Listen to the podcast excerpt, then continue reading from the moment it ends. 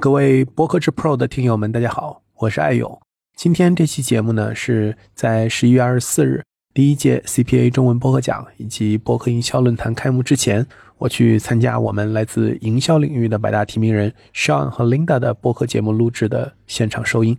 Sean 和 Linda 呢，都是十五年以上的行业经验的资深品牌营销人了。我们在这期节目里面呢，讨论了一些关于 CPA 中文播客奖的话题，但是更多的时候，我们都是在聊播客的小时代来了吗？以及品牌打开播客的正确方式。我们把这期节目也在播客之 Pro 同步分享给大家，希望对持续关注我们节目、关注播客营销的听友们有所帮助。那么，下面我们就一起进入当天的录制收音吧。愉悦干货，提供坚果般的无负担商业与品牌营养。欢迎收听 B B 商业与品牌，在这里我们一起聊商业与品牌的有趣故事。我是 Linda 拿铁林，我是 Sean。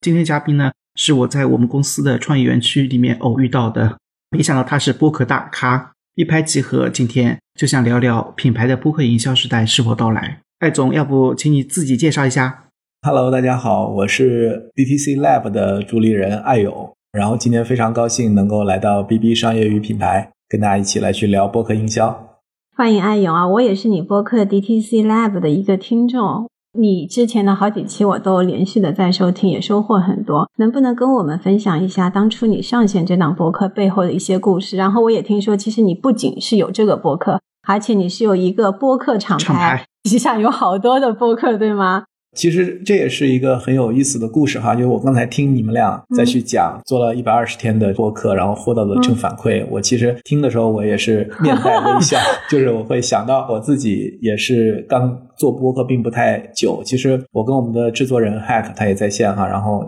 我们其实就是在去年的差不多这个时候，嗯，开始录我们的第一期的节目的 demo 期，然后聊的话题也特别巧，我们那期节目就是说马上就要二零二二年了。品牌是不是要开始做播客？也是在聊这个话题。我们开玩笑说，每年都是播客元年。那我自己其实开始做播客，也是一个很机缘巧合的故事。是因为我们行业里，我们都在广告营销行业嘛。广告行业里有一个老大姐，就是 Bessy，嗯，千灵。然后她自己是 WPP 原来大中华区的这样的一个主席哈。然后做投资以后，做了一档播客节目叫备忘录嘛。我相信，我也经常听。对，我相信大部分人都听过。他现在有大概十六万的订阅在小宇宙，然后他也在苹果播客、喜马拉雅都有很多期的节目。当时是他做节目的时候，有一次找到我，邀请我去做嘉宾。然后的话呢，我印象特别深，那是一个类似于新年的一个特辑，嗯，聊展望那个新的一年，二零二一年有哪些新的事物、新的趋势。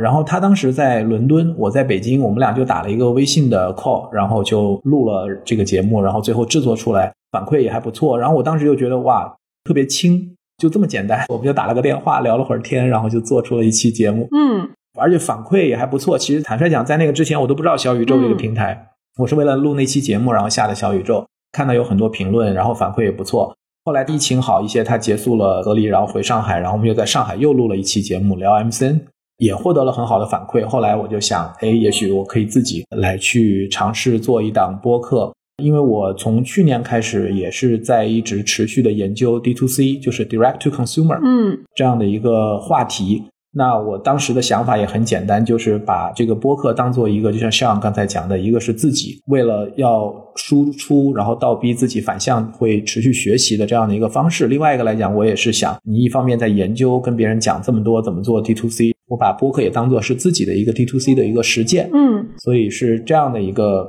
机缘巧合，然后开始做，本来也是当做一个小的实验项目嘛。所以你看我这样播客的节目叫 D T C Lab，坦率讲，绝大部分的人都可能不知道什么叫 D to C，是吧？如果从想要去获得一些流量啊，然后什么的，可能不应该叫这样的一个非常小的，一听名字就是一个很小众、很垂的一个节目。但是做了将近一年吧，然后现在有大概。一万五千的订阅的用户也是超出了我的预期，嗯，所以还是非常高兴能够有机会进入到播客这样的一个领域。阿颖说的这些，其实我非常的一个认同。我当时为什么叫着上一起来做播客，很重要的原因是因为我也之前一直在听播客。一方面，的确觉得做播客可能是一个比较轻的方式，它比剪视频这些要轻得多。而且就是大家因为是没有视频的那种播放，所以很多人都会觉得更加轻松一点，整个的状态是会更加轻松的。然后每一次聊一个话题的话，我觉得的确是对自己一个系统性的思考。借着这几个小时的一个聊天，其实对于自己也是一次学习跟成长的机会。另外一个很重要的，我觉得也是想让自己时刻保持的这种网感。我觉得这也是我非常个人的一个想法吧，做播客的一个非常重要的一个原因。我自己在这个行业当中，所以的话肯定会去了解一些新的平台。那这个新的平台要去了解的话，肯定是先参与其中，先玩起来。这个我觉得是一种比较好的一个自己要下场。对方式方法。所以的话，我们今天比方说聊播客的商业化，以及往看一个平台，会非常直观的去看呢，它能否做内容营销，它能否有更好的商业化的形式，就会直接去想。对，然后今天艾勇来串台的一个很重要，我们把它作为串台啊，因为大家都是主播。一个很重要的原因是首届中文播客奖就是 CPA 将在下个星期四，十一月二十四号上海金投赏商业创意节期间举行颁奖仪式。那艾勇呢是此次评奖的一个发起人，刚才说的那个 Bessie 也是发起人之一。所以呢，想借着这个机会，我们可以系统性的聊聊播客这样的一个传播的一个新物种。其实播客对我来说，我可能觉得它不是一个新物种，它其实存在很多年了，对吗？对其实喜马拉雅也已经出来嗯非常非常多年了。其实非常真实的说，我原来一直是听喜马拉雅的。我为什么现在转投小宇宙？是因为我觉得喜马拉雅的商业化我实在受不了。就是我觉得它的用户体验太差了。我在跑步听一档节目的时候，它突然插进来一个广告，就是让我觉得嗯，被打扰。对我就是没有办法忍受这样的没有上下文的直接、简单粗暴的这种商业化的一个形式进来啊！我不知道爱友是怎么想的。然后我们最后也要讨论，就是播客的商业化这些话题，怎么样可以对听众啊可以更加友好。那首先第一个问题想跟您聊一下，为什么选择了今年这个时点？你也说可能每年都说是播客的元一年，今年这个时点发起了首个中文播客奖的这个评选，你觉得时机是到了吗？对我们另外一个发起人是那个播客公社的老袁，然后我们有一个烂梗，就是说为什么每年都是这个播客元年，他叫老袁嘛，所以说每年都是播客元一个烂梗。但是就像你说的，就是播客其实它并不是一个新事物，嗯尤其是在海外。美国因为是车轮上的国家嘛，大量的时间都是在骑车，然后大家在自己的大 house 里面、嗯。是吧？背景音，所以它其实是一个很成熟的媒介了。那当然，苹果把 Podcast 作为一个独立的应用，当然也起了很大的推广。那在国内，我觉得我们可能是因为刚才讲的喜马拉雅，就是这些音频平台，它在特定的时间，其实一四一五年那时候主要在推知识付费，对，所以其实播客并没有在中国大火过，就是一直是有的，然后也一直有人在听，但是并没有成为一个现象级的这样的一个内容形态。当然现在也谈不上哈，但是我明显的能感觉，现在比如像咱们不是现在都开始除了听之外，还开始做播客了嘛？大家应该也能感受到周围有更多的人在加入这个圈。我觉得很重要的一个原因其实是疫情哈，我觉得疫情其实是起了很大的一个作用。一个是大家在室内的时间增多，第二个来讲就是无线的耳机解放了大家的双手，包括短视频和直播，把大家的视觉的这个时间都已经占据了之后，对于新的场景的这种内容的消费，大家在上下班途中啊，交通出行、开车、坐地铁、跑步，包括在家里的背景音，就这些时间，其实它的这种内容消费，我觉得都是播客在成长的一个快速的背景。那另外一方面，也是这些新一波的这种创作者，其实也在不同的平台在发展，播客也是创作者的一个领域。所以我今年明显的感觉到小宇宙嗯发展的非常快。另外一方面，我们可以看到，其实网易云音乐，然后喜马拉雅，其实现在也开始有独立的这个播客的频道，嗯把它当做是一个独立的品类来去运营。所以我感觉整个的市场发展的会越来越快。但更重要的一方面，其实也恰恰是我们这一次想做发起做这个 CPA 就 Chinese Podcast Award、CPA 中文播客奖的一个大的原因，就是因为我觉得商业化其实是推动一个内容生态可持续，然后能够健康发展的一个很重要的因素。嗯我们看到，不管是图文还是短视频还是直播，其实平台的商业生态的一个闭环，我们看不管抖音的星图、小红书的这个品牌合作人，到现在的蒲公英、知乎的这个知识，就是围绕创作者平台，然后去帮助创作者能够赚到钱，然后让更多的专业创作者不仅仅是为爱发电，然后有职业的创作者能够持续的去生产优质内容，都是一个内容生态它进化或者说迭代的一个必经之路。那么我觉得今年其实也可以看到，就是越来越多的像咱们也是都是品牌营销的同行。品牌主，然后我们的营销机构，大家也都会关注到这样的一个内容形态，并且加入到怎么去利用这个形态，创造更多的商业价值的这样一个过程当中来。所以，我觉得商业化是这件事情的一个标志。所以，今年为什么我们发起这个节，而且把它选择在金头赏这样一个非常重要的，就是我们都知道金头赏其实今年第十四届已经经过了十四年，它是广告行业里最大的一个活动。我们也是希望能够。借此让更多的品牌主、营销人，然后能够关注到播客这样的一个形态，把它作为一个真正的播客元年的这样的一个契机和起点吧。非常期待，感觉我们加入播客行列也正是那个时候。时间是吗？时间非常好，对，时机踩的非常准，就是对，就是感觉我们做了播客以后，我不知道是不是那种叫什么，就怀孕效应。对，就是你看到的，就感觉周围的人都在聊播客，好像以前也没有感觉到。所以现在做播客的大概是一些什么人？有没有一些群体的一个特征？这里我先开一个头，我之前其实，在微信朋友圈也发过，就是。现在做播客的一群人是中年人，是眼睛开始有点花，看不了微信长图文的 那些小字的那些人。这是开玩笑，因为我听说，其实小宇宙的听众大部分还是年轻人为主。对，可以让艾勇先说一下，看看跟我脑子里想的是不是契合的。其实我们三个都不算是原住民，应该我们都算是比较晚新加入的。我们是 newcomer，嗯，但是呢，因为我们都做营销，所以我们可能会对数据啊、对用户画像啊、对这种媒介特征啊，可能会在意一点。嗯，我自己看到的之前一些第三方机构出的一些报告，其实我们感觉还是非常年轻化的这样的一个平台。然后的话呢，现在为什么我们讲就是年轻人？开玩笑讲，就是说它是一线城市的会相对多一些，一二线城市、新一线城市的会多一些，年轻，然后学历会相对高一些。我看这个报告讲的城市高质量人类的集散地哈，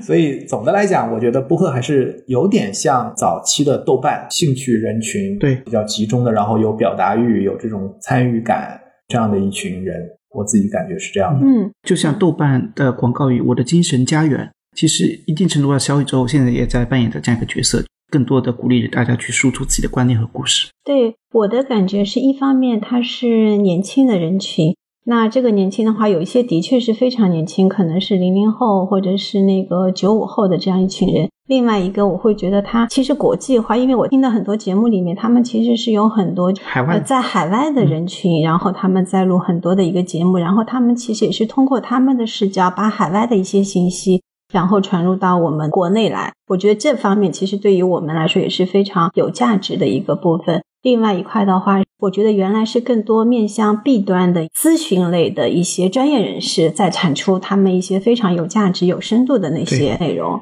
我觉得这一块也是我特别看重的一块，专业化、年轻化、多元化。我觉得这是我听小宇宙这一段时间以来感觉到的一些人群的一个特征。对，这其实也是播客的价值和优势之一吧。所以，顺着这样一个话题，我们问下一个问题：就播客和当下主流的信息平台的差异点、优势和劣势有哪些？我先抛砖引玉哈，我讲讲我的看法。就是我自己觉得，我们一会儿会讲到营销。我自己在另外一档节目，就是播客之 Pro，就是跟播客公社一起合作的一个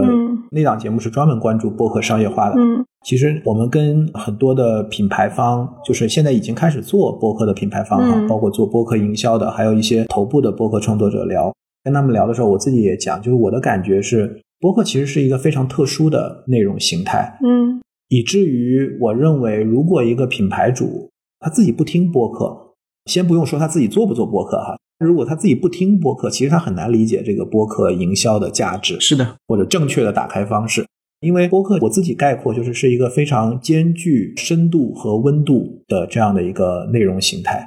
那从深度的角度来讲的话呢，它有点像一个微信的长文，嗯，或者知乎的一篇长文，因为它是一个比较少的，在现在非常碎片化的媒介环境里边，然后非常短的内容，现在大量的内容都是很短的，对吧？十几秒、三十秒、一分钟，然后动词大词、动词大词这种，然后大家在很焦虑的这种随时准备划过 这个片子这样的一种环境下面，它提供了一个相对长一点的时间，让大家有足够的时间和空间来去阐释一个想法、一个见解，所以它很像一个就是相对长一点的深度的文章。但另外一方面来讲呢，因为它是音频，音频其实我觉得还是一个非常特殊的媒介，所以它有情绪价值。因为大家看不到，所以大家可能更多的要调动自己的感官来去想象、来去思考，所以它有温度。所以我说它兼具深度和温度。嗯，那这样的一个形态，再加上前面其实琳达也有讲到，我们在录这种节目的时候，其实是还是比较放松和自然。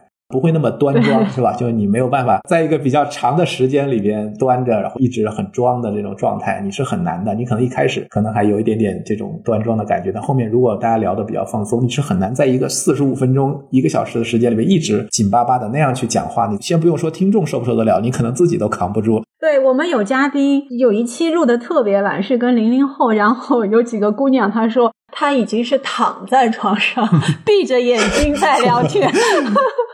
对，所以这些特点呢，我觉得其实就使得它和现在的我们所谓主流的这些图文或者短视频或者直播的这样的一些内容平台或者内容社区形成了一个很大的差别。所以我觉得还是非常特殊的。我觉得对于品牌希望能够跟它的目标用户去进行一个相对深度的、持续的、双向的。这样的互动和沟通，我觉得播客会是一个非常好的方式。嗯，这一点啊，的确我感受挺深的。因为我们刚开始上的时候，其实我们在讨论是说，我们聊了那么多一两个小时，我们是不是要分开几期来上？因为如果做以前的那些媒体的经验是说，是不是就十五分钟已经是挺长了？所以我们要把它做成几集来放上去，这样大家的专注度才不容易被移开。但是其实做了那么多期之后，我反而觉得。播客最佳的长度可能是一小时到一个半小时，这反而是一个比较长的一个长度，所以它非常的适合一些深入的内容的沟通，就是你刚才说的那个深度这件事情，它可以把一个问题、不同的人，然后不同的视角，把它体系化的给到一个诊断的一个输出，我觉得这是播客非常有价值的一个地方。播客因为是声音这样一个媒介载体，它其实是可以。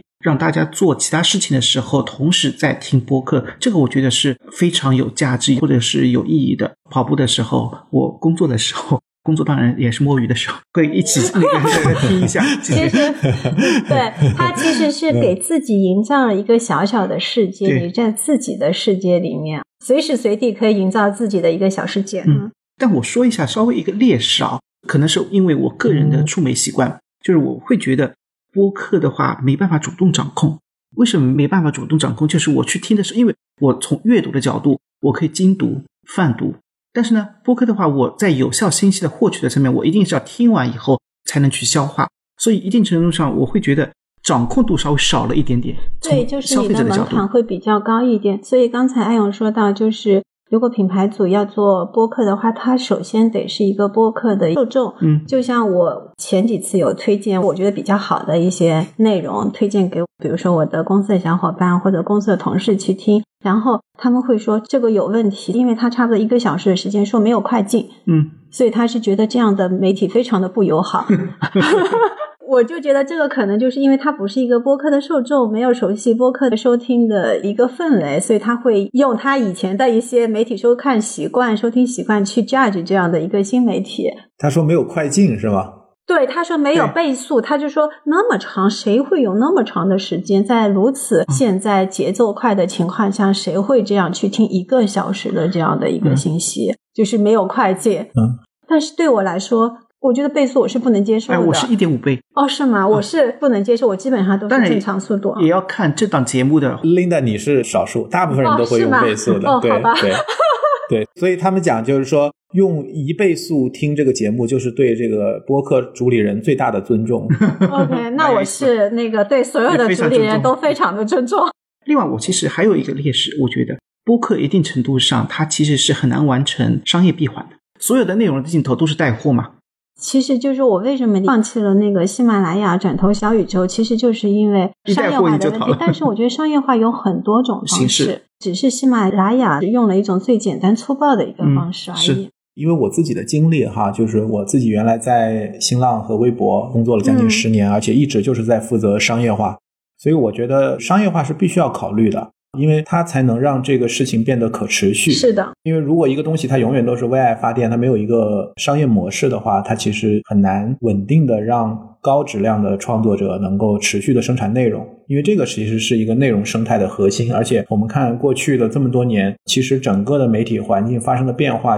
它的竞争就已经从以前大家可能看谁买版权。谁能够请到一个精英的编辑和记者团队？到现在就是大家都是内容生态的竞争，嗯，各种各样的创作者。那么我们哪一个平台能够更好的吸引到更多的优质的创作者，然后持续的生产内容？这个变成了一个生态的真正的比拼。那么在这个环节当中，商业化当然是最重要的。我记得抖音星图它是在一八年九月份上线的，因为我自己的公司就是做最早的星图的服务商嘛。那个时候我记得最一开始就几百个达人可以去做商业化，那到现在可能是百万级的这个创作者在抖音上，然后每年抖音光分出去的钱，就是他通过不管是直播，还是通过像星图这样的短视频的这种商单，还是通过各种各样的方式能够让直接的补贴，他最终能让创作者分到的钱可能都是千亿级别的这样的钱。这样的话就是说，它能使得很多的创作者，尤其是机构创作者，我们讲的专业创作者，嗯，因为相比较。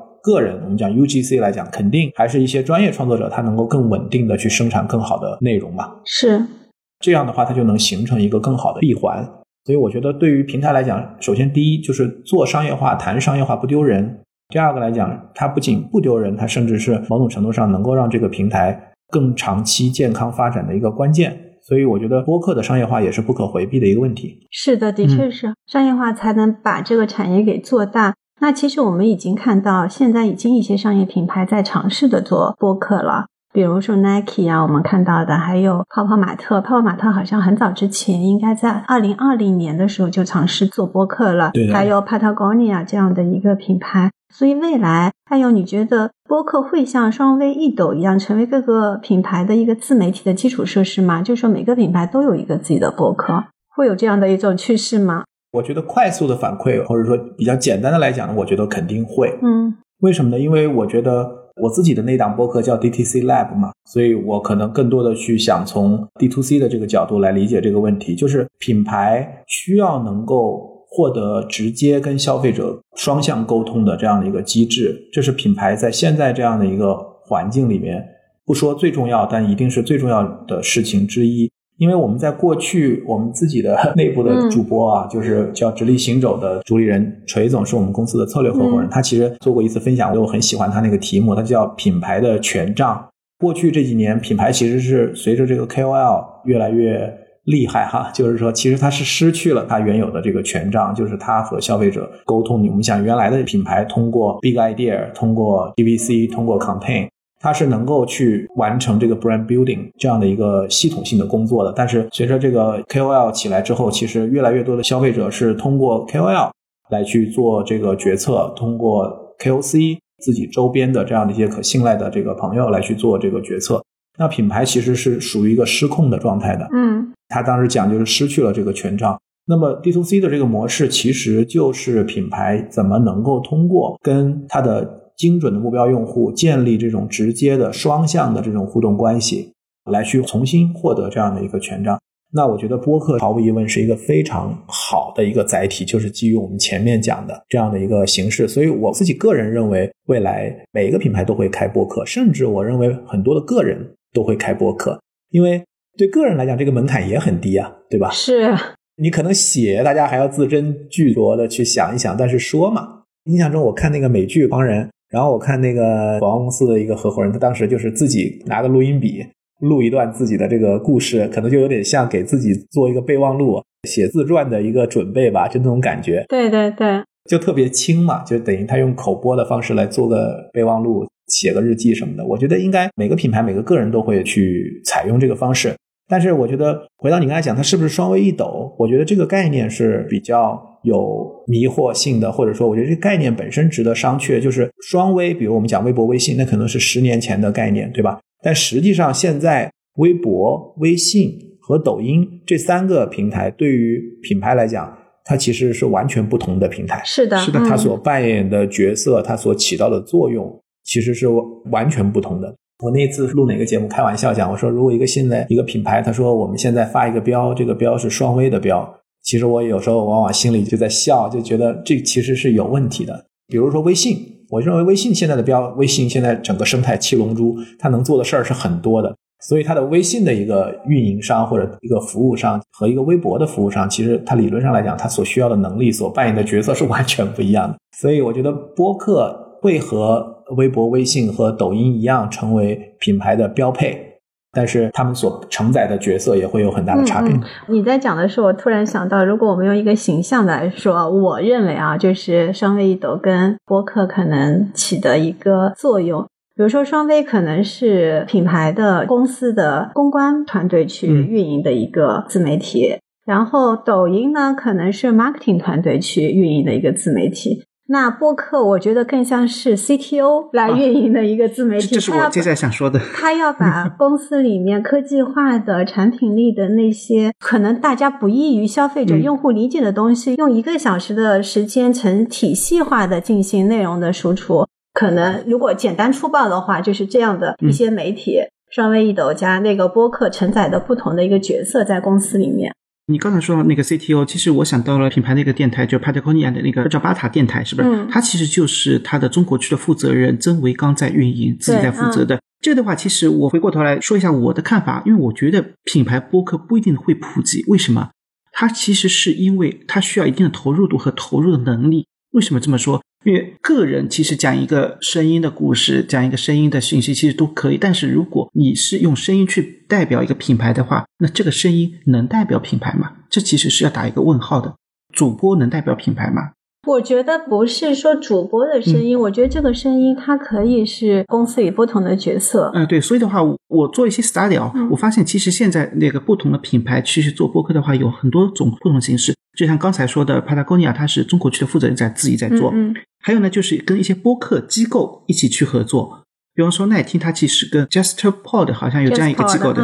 嗯它其实那个去分享体育人的一些生活经验，他有非常多的，实等于是代运营这样的概代运营是概念，对吗？嗯好像这家机构还代运营了金牌刀郎的巨无霸，叫做巨聊。然后那阿雅娜也是他代运营的，这是一种。另外的话是包给媒体机构，让媒体去做，因为媒体的话其实有很多的观点可以去输出，也可以邀请到更多的人。所以的话，有一档节目，我其实在那个评价里面推荐的叫做《言中花树》，嗯其实是意大利的奢侈品牌跟北京的一家时尚高端媒体一起合作的，其实邀请了很多高端女性一起去做，所以我觉得这是第二种形式。还有一种形式是共创，我觉得三顿半的星球电台它是属于共创的，它其实我数了一下，它的主播有十个人。它每一期不一定都是十个人，它每一期就是三三两两的组合嗯一起来创造。因为我觉得，比方说这是一家用户企业，它完全可以邀请到，比方说它的用户群体，然后定期的邀请两三个人来讲他的话题。嗯我觉得是可以不要局限在某一两个主播身上，这样的话，我觉得可能在品牌的电台、品牌的播客上可能会更加 reasonable 一点。可能还是要基于品牌他想做的一个诉求是什么。其实有一个做的挺不错的，就是生动活泼，应该本身就是做播客非常不错的一个 对厂牌厂牌因为我其实一直是他的一个忠实的粉丝，他的很多的节目我都会听然后他给飞书做了一档节目，那组织个进化论，对，组织进化论其实也是非常不错的，因为本身跟那个生动活泼传媒的、嗯它本身的特质能力挺匹配，然后飞书又想讲他的整个的组织的一些赋能的，嗯所以我觉得这个节目其实也是不错的。当中它没有任何给你感觉到就是说有广告的成分，嗯而是真的你可以从中获得一些内容的一些滋养，我觉得这一点是非常非常重要的。这也是我们下一周四在播客营销的那个论坛上 CPA 的那个颁奖仪式，我们同时也有一场播客营销的论坛，嗯也是我们要重点去讨论的话题。它就很像，就现在，比如说我们怎么看待抖音，怎么看待您刚才讲的这个微信或者微博，其实每一个品牌可能有自己有不同的视角，然后它也有自己的这样的一个资源的能力，然后有自己的这个业务的和消费者关系的这样的一个差异。品牌会选择一个适合自己的方式。我还是认为这个通道其实是非常珍贵的，尤其在现在的这样媒介环境里面，所以是值得找到一个好的方式。然后，其实刚才你们讲的，我觉得我有一点特别认可，就是说它其实也是一个资源平台。嗯，是的，其实大家可以借由这个资源，我们原来讲经常的，比如品牌的联动，是吧？跟媒体的这种合作，跟一些对，包括我们今天我们自己我们串台串门是吧？就大家一起这种，其实它有很多可以玩的地方。所以把这个播客用好，不仅仅是你和消费者之间的这个 direct 这样的一个直接的双向沟通的这样的一个方式，也是一个你可以去链接不同的资源。而且是以这种交朋友的方式，对吧？非常轻松和自然的方式来去相互链接的这样的一个方式，我觉得这个本来也是品牌非常需要的。因为现在考虑到这个流量的环境，我们很现实的讲哈，现在大家很多品牌都在面临降本增效，所以你怎么能够提高你的 ROI？那么简单来讲，你买量去做投放，这种流量红利的这个时代已经没有了。那么可能一方面就是说你需要精细化的去运营一些关键的深度的这样的一个关系，另外一方面来讲就是怎么能够更多的相互链接，能够大家做很多的这种联名啊、co-branding 啊，然后大家一起的这样的一些合作，我觉得也是非常务实的而且有效的这样的方式。从联名的角度来讲，我觉得在音频这个播客里面，我们看到了大量的协作。所以我觉得是比较自然的一个方式。嗯，你觉得播客有没有一些特别适合的品牌或者是品类来首先尝试做播客？我脑子里是有一些的，先听听艾总的意见。你先说吧，你先说吧。我是觉得播客本身就像我刚刚开始说的那个，就是其实它场景性很强。比方说，类似于厨房场景、跑步场景、通勤场景，其实跟这些三个场景相关的品牌是完全可以好好的去做一些陪伴式的营销的。你是不是不同意？我其实有不太同意你的，就是或者说我没有 get 到你的点，因为比如说厨房场景，那我必须要谈跟厨房相关的事情吗？跑步场景，我必须要谈跟跑步相关的。不一定是必须，但是它是可以在这个场景下去跟消费者去沟通的。上讲的这几个场景，就是现在的最大的场景，就是现在播客收听的最大的场景。对，但是我觉得其实。适合做的品牌不一定跟厨房场景相关，跟跑步场景相关，跟通行。因为刚刚我在做 study 跑步场景情况下，如果我在听耐听，那耐听里面这样一档节目呢，是会去告诉你跑步应该注意哪些东西，穿什么样衣服。那我觉得这种场景感会很强。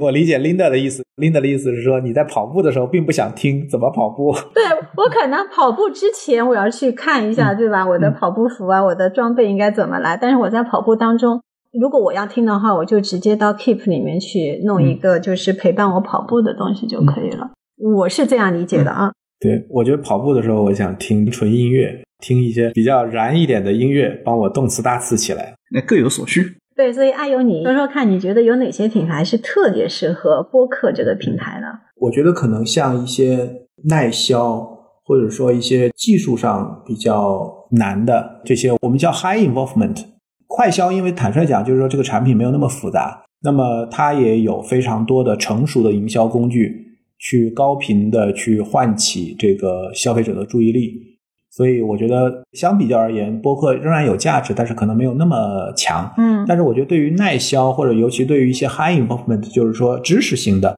本身来讲，它就像我们刚才讲，它没有办法通过。一分钟给他讲清楚。对，想了解这个，只需要知道这个一二三，是吧？就是这种，只要它相对复杂，相对就是需要深度的这种沟通，包括刚才需要讲的需要陪伴的长周期的这些，我觉得都特别适合。所以播客制 Pro 那档节目里面其实也聊过，刚才你们提的那个，一个是那个泡泡玛特，还有一个就是那个知行小酒馆。嗯，其实做的就是这种偏理财的这种服务嘛。他们核心价值就是陪伴，就是帮助这个投资人，尤其是年轻的投资人。帮助他们在自己的理财的这样的一个经历里面，持续的每周跟大家去分享投资的理念和一些故事，所以我觉得这种都特别适合。那相反，你想，如果它是一个金融理财，或者包括我们讲的这种耐销的大家电，或者像汽车，你们服务很多的这样的一些，其实可以讲的东西其实很多，或者需要被知道的东西很多，对吧？所以我们看知乎，哪些广告主在知乎花的钱比较多，其实也可以做参考。就是我觉得这种深度的。消费者会主动的摄入、搜索、了解很多相关信息的，然后以及需要比较长周期陪伴的这些行业和品牌，我觉得都是比较适合的。对你刚才说的最后一点，我非常有共鸣，因为刚才本身我是想补充这一点的，就是所有在知乎上做的比较多的品类，其实是非常适合搬到播客上去做，本身是长内容的价值，在知乎上其实就做的是用文字去诠释长内容的价值。嗯那我现在播客上可能是用声音来诠释。对我非常同意这一点，但是在实际的过程当中，其实我觉得就是要看一下这个品牌内部是不是具有这样的人才。品牌它在知乎上面做，其实不是它在做运营，其实很多是代运营，他不是内部的人。但是我觉得，如果播客的话，其实更希望是看到内部的同学可以产出更有价值的一些内容。对，我觉得 Linda 这个角度其实是个非常重要的点哈、就是说，因为我们以前比如微博、微信、抖音这些东西，包括天猫店是吧？抖音 DP 就是有大量的代运营服务商。是，那现在的话呢，就是播客早期，我觉得我们也刚才也讲到了，有很多很优秀的机构也在帮品牌代运营或者合作。嗯，但我的观点，我也是认为，就是其实理论上来讲，应该没有代运营。是的，应该自己来做。因为你本身就是 direct to consumer 嘛，对吧？就是你自己要来直接做这个沟通，所以我觉得这一点也是非常重要的。那就取决于我们的企业、我们的品牌，他怎么看待这个问题，对吧？以及他他在多大程度上愿意用什么样的方式来去跟消费者去做这样的一个直接的沟通。嗯对，非常同意。所以我觉得一开始就是下场做播客的品牌，它本身其实心态是比较开放的，开放 open mind，然后嗯它其实也是对于有试错精神的这样的一些品牌，嗯愿意去做更多的一些尝试。另外，其实我补充一点，就是我们传统意义上认知的小编是做不好播客的，怎么说？因为传统意义上认知的小编其实都是代运营的，可能在文字上编一段一百四十对，个字就是那左右，种或者那种做一些插营销图。类软文的嗯小编是没办法做播客的，呃，理解理解。他没有干货。他是是需要深入到某一个领域，成为这个领域的专家，或者是一个体验者，或者是一个故事的讲述者，才能把这个事情、把这个品牌做好。对，其实所以说很多那个知乎的那些达人，知乎是叫达人吗？啊、p u 他们其实可以考虑一下来做播客。我也很怕你们这两位专家这么一讲，把大家都吓着了啊。其实实际上，我看也有很多的那个节目都是公司里的小朋友，就是三五个小朋友，然后对随便来聊一聊，也就做起来了。所以我觉得这很正常，这很像什么呢？很像一下子把我们的年纪又暴露了哈。刚一开始互联网刚起来的时候，其实，在品牌内部负责，现在我们叫新媒体，叫数字媒体。那早期不就是管一管这个互联网的这个都是小孩儿，对吧？因为那个时候嗯大的预算都在这个传统媒体啊、电视啊，对吧？户外啊这样的一些。那那个时候互联网广告那么小，可能百分之一都不到，百分之二、百分之五个点都不到。那些大的甲方自己 CMO 们，然后市场总监也不懂，就让小朋友们自己去玩儿，不一样嘛？就现在可能就是这个播客，可能很多品牌也觉得这个要么就根本看不上，要么可能也就让小朋友们来玩一玩。那小朋友们可能几个人自己来做也能做的不错。为什么呢？因为我刚才讲那个知心小酒馆，他说他们当时一开始做的时候，那个梦妍也不看好，或者说梦妍也没有很注意到，是他们自己持续的做做做到后面嗯做起来了。哎，梦妍哪天过来说，哎，我觉得做的还不错，我也想自己做一档，对吧？所以我觉得可能也没有那么大压力，就是说可以先开始，先开播，对吧？我觉得就是大家这是动起来是最、嗯最先做起来重要的。。对对对对，就像我刚才讲的，就是说，如果他自己不听，他自己不做播客，其实他很难理解这个事情。他可能觉得现在又多了一个播客的 KOL，是吧？那在 KOL 的预算里面，我们也播客的 KOL 就投一下这个播客的 KOL，那问一下这个播客的 KOL 看利是多少，怎么算 CPM 吧？忽然觉得有铜嗯臭味了。对，所以我们来聊一下，如果突然这个 CMO 说我们要去投一下这个播客，播客有一些什么样的形式？我自己感觉就是现在大家就像我们刚才讲的，今年是播客的一个商业化的元年哈，就今年其实还是有很多品牌确实在播客上开始做尝试了。那我们看，既有这种像刚才讲的品牌自己下场直接做播客的，就自己变成一个播客的这个一个厂牌或者一个一档节目，也有很多的这种植入内容定制的，包括这种冠名赞助的，今年其实都看到了各种各样的。我觉得大家都在尝试，就是不同的方式。只不过我个人会觉得，如果只是把播客当做一个，比如说口播，就有点像原来传统电台的那种广告，这个可能对广告主来讲当然是最容易理解和最容易 copy，但是我认为这肯定不是最好的方式。而且我觉得听众不一定会接受，他听到了，但是他没有记住，然后他也不认为自己要为此对他的那个消费者认知会有价值。我觉得播客去做植入，其实应该是去做那些故事化的营销。其实我觉得他就应该自己来运营，因为我一直非常强调，有品牌要自己下场做内容这件事情。他可以去到那个就是其他的台，就比如像我今天来到你们的节目，对吧？我们我加入到你们的对话当中来，但是就像你说的，我得带着我的故事，我得带着我的观点，就我得加入到对话当中来。假如我们想一想啊，就今天这个节目，就是说我没加入到对话当中来，然后就在开场的时候说，今天这一期节目，艾勇同学来做了一个这个赞助哈，把他的想讲的信息我们在前面先口播一下，然后我就结束了是吧？然后我就走了，然后你们就开始继续来聊今天的这个节目，那肯定就很尬。这其实是最简单，但是我觉得是最这不都浪、费钱的一种方式。对嗯这不动脑筋嗯。然后最后我可能会在明天再问你们两个人说，帮我出一个结案报告，就是今天一开始完播率是多少，收听率多少，然后效果是什么样的，对，然后我们结尾的时候来一个你赞助的一个抽奖。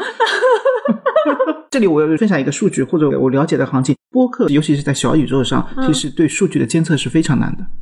这里奉劝各位品牌主，如果想投广告的话，在小宇宙上想做植入的话，不要去追求 KPI，没有数据可提供，一定程度上。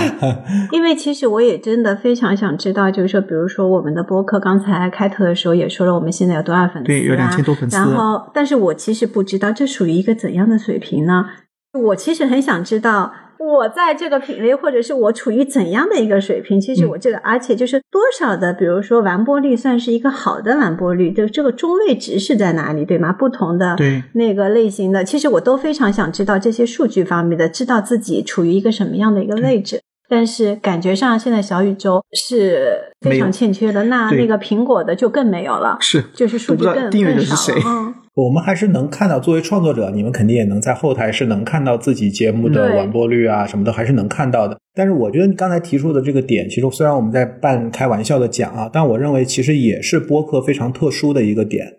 就是说它的这个订阅量或者说这个粉丝数，首先啊，我认为订阅量不等于粉丝数，对吧？嗯，订阅其实只是个机制，就是你有这么多人订阅，我有这么多人订阅，它其实只是一个功能。订阅意味着就是说它是允许接收你节目更新的通知，嗯，或者说在一个自己的关注那一列里面能够更容易的看到你的更新。但是它并不能代表它是你的粉丝，因为其实粉丝这个词是一个有情感属性的一个词，对啊对吧？就是他对你的这样的一个认可，我只是有接受了一个更新的机制，我订阅你的节目，并不代表我会去打开你的这个节目，会收听你的节目，更不代表我会完播你的节目，并且认可你讲的内容。所以这是第一。第二个来讲的话呢，就是这些数据，坦率讲，对品牌来讲，他看这些东西，很多时候是他自己可能也知道，并不是最好的方法，但是他需要一个参考。但是到了播客这个场景里面，我觉得每一档节目，你说它的订阅数比我多，然后它的营销价值比我大，其实我觉得这个逻辑是很难成立的，因为最终品牌你是希望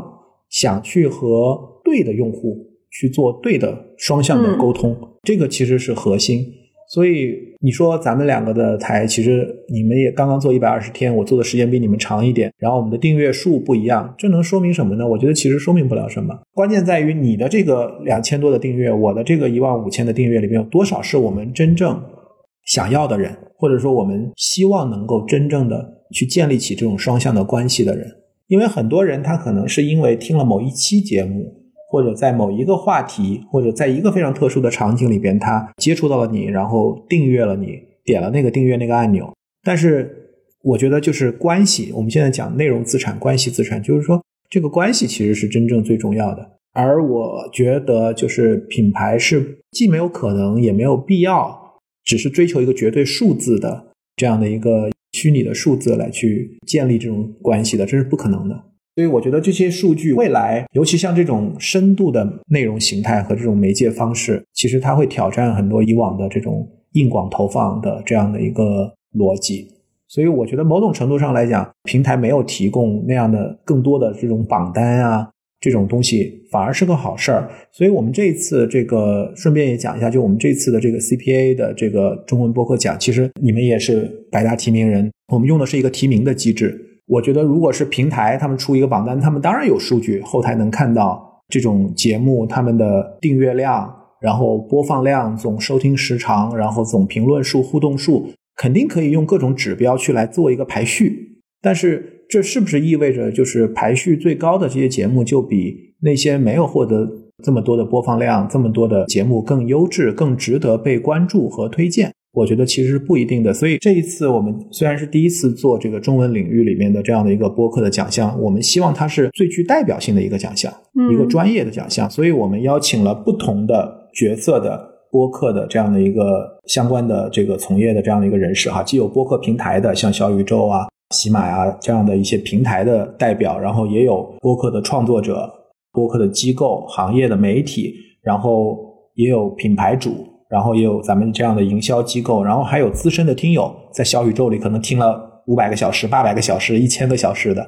这样的资深的听友，我们就希望有这种非常多元的这样的这种代表性，但是有一个前提，就是他们都得听播客。我们没有邀请那种就是所谓的你可能看起来好像是一个大的品牌主，你 title 很大，因为我们知道很多的奖项其实都是请一些这种 CMO 大的品牌的这种大的市场总监。但是他如果不听播客，他怎么给我们推荐宝藏播客？而且我们这一次不是分了十四个赛道嘛？我不知道你们填表，我没有看你们填表的情况哈，就是说其实很难有人就是真的在十四个赛道都有推荐，因为实在太难了。对呀、对呀、每个人的涉猎都有自己的这个感兴趣的内容，对吧？你只能推荐你听过的、你你关注过的这样的一个赛道。这样的话，我觉得就是我们大家相当于是共创、共建，然后用群体智慧来去发现一些优质的、垂类的这样的一些内容。因为其实现在平台都面临这个问题，就是你去中心化，实际上流量去中心化，但是平台的机制又是中心化的，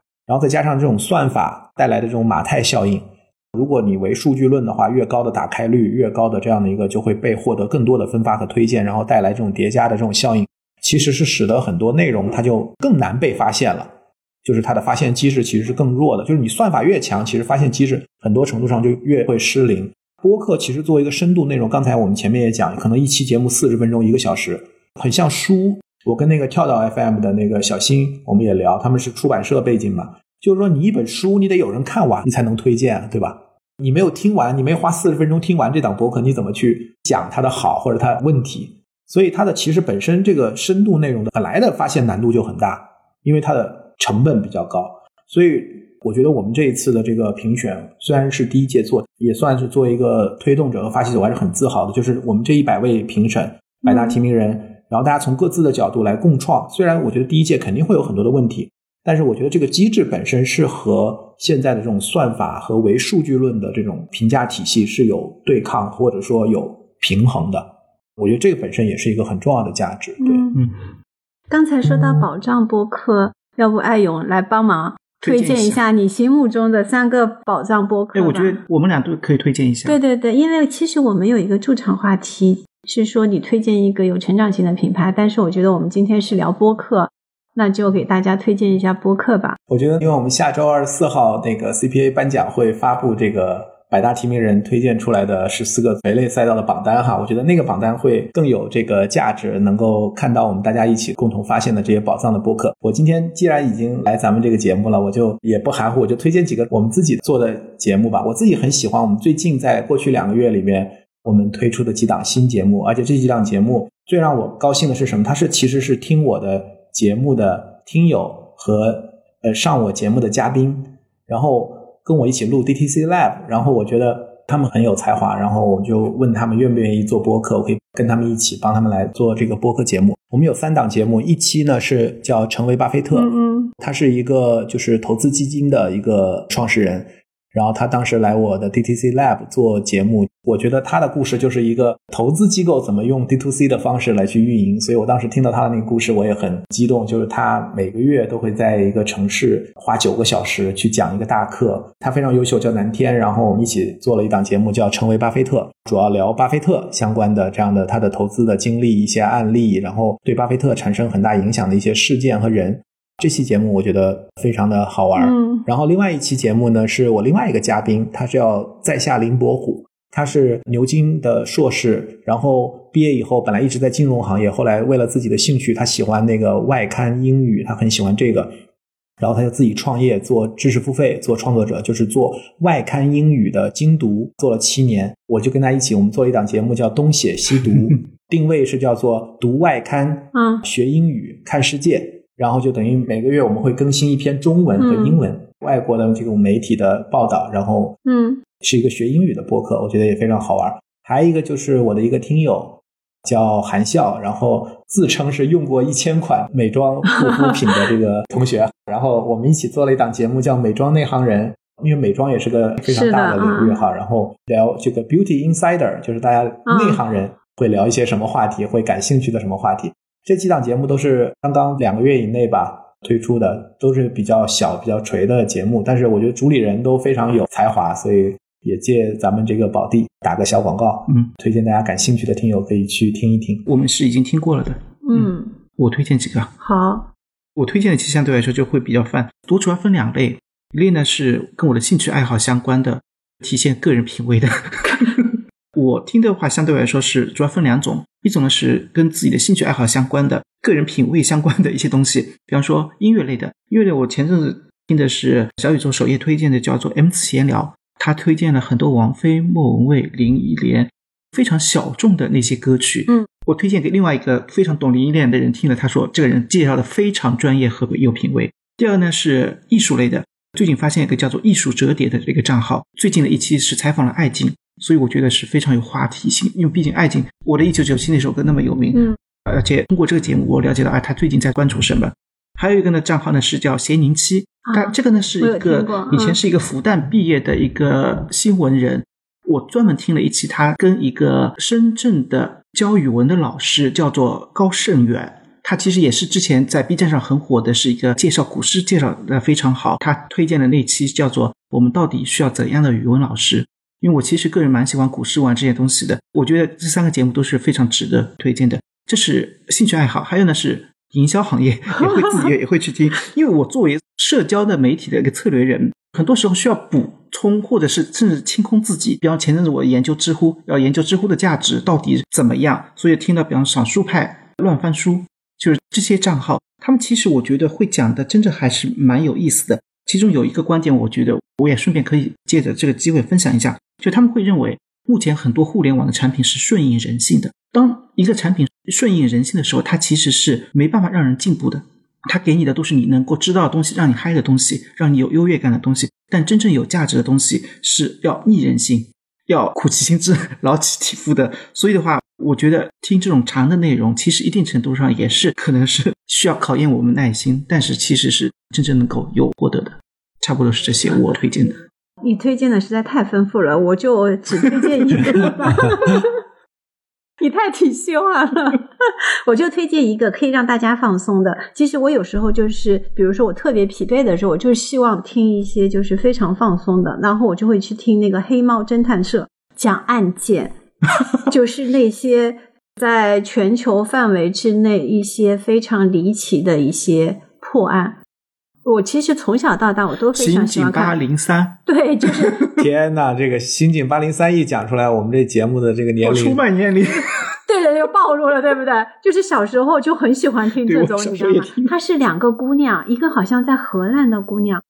就是两个人一问一答，然后把这个案件描述的非常的精彩，然后有非常的那个沉浸式体验的那种感觉。它还有付费节目，有一些是付费的。你说到付费，我想问大家一个问题：大家会为播客付费吗？艾勇，你怎么考虑这件事情呢？我已经付费过了，就是那个故事 FM 他们做的那档，我在日本黑帮当老大。哦，那个很红的。我有听，我有听。对对对，我已经付费过了。我觉得，我其实真的觉得有很多节目，如果做得好，我是愿意付费的。我也是愿意付费的，因为我觉得我更愿意让这些播客主们、主播们，就是。因为通过那个听众付费的方式，让他们可以更加安心专注的做内容，而不是通过硬广的方式，然后来破坏一个原本非常好的这些内容。嗯，就像 B 站当中，网友看到 UP 主接了广告以后会开心，因为他就是觉得他有更多的钱去做他原来的内容了。刚才问这个问题，其实是因为最近我也碰到一个播客，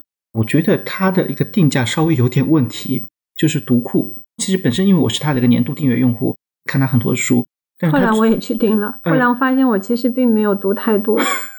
他他最近跟那个忽左忽右推出了一档，就是古典文学漫游，嗯嗯，就收费要六十块钱，但是其实它的年度也就两百多块钱，而且那些书也有的，所以我就觉得播客的这样一个定价应该是多少是合适的。我不知道大家付了多少钱，如果是付费的话，好像是八块钱啊什么的，十块钱以下，相对来说我觉得可比较可以接受。下的。好的，那就非常感谢嗯艾勇来串台，然后我们因为播客相识，也希望未来播客会有更好的成长。好，我们下周四见。好呀，我今天也非常高兴能够有机会跟二位交流，然后也希望就是后面祝你们越长越大，然后最多的是能够交到很多好的朋友，觉得这个其实是很开心的事，情。我也觉得就是做播客，其实就可以让你拓展很多沟通的一些渠道，以及交到真的很多有专业知识的一些朋友。我觉得这是非常有价值的一点，而且是特别有价值的一点。再次感谢大家，感谢拜拜拜拜拜